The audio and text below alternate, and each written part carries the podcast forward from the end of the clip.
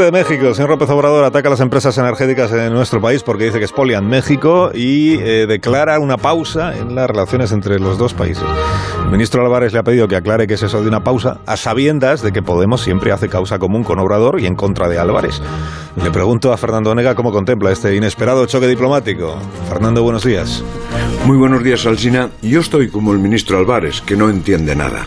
Que sepamos, no hubo acción ni incidente que justifique esa salida de pata de banco, pero tampoco hay, en las palabras de AMLO, nada que explique a dónde quiere llegar. Habló de pausar las relaciones, pero a continuación dijo que solo era un comentario. Le preguntaron si iba a expulsar al embajador o plantear oficialmente la pausa y respondió que eso no se puede hacer.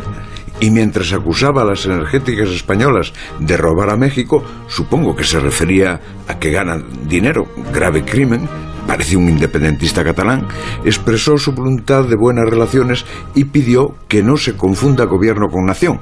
Es decir, que las naciones se llevan muy bien, pero él como gobierno está en el ataque. ¿Es que no puedo hacer un comentario? se preguntó. De todo esto, a mí, querido Alsina, no me sale un análisis político, ni siquiera mezclando los supuestos afectos de Podemos y otras conspiraciones. Lo que veo es una colección de eructos que con buena intención se podrían calificar de trumpistas o de extremo nacionalismo que deben tener alguna intención interna que es siempre electoral.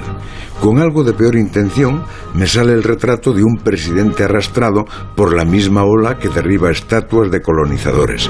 Y con pésima intención, es decir, con realismo, me sale una suma de contradicciones que hacen daño pero yo no las llevaría a un gabinete de crisis, sino a una consulta de psiquiatra. Hasta luego, Fernando. Hasta las ocho y media. Ahora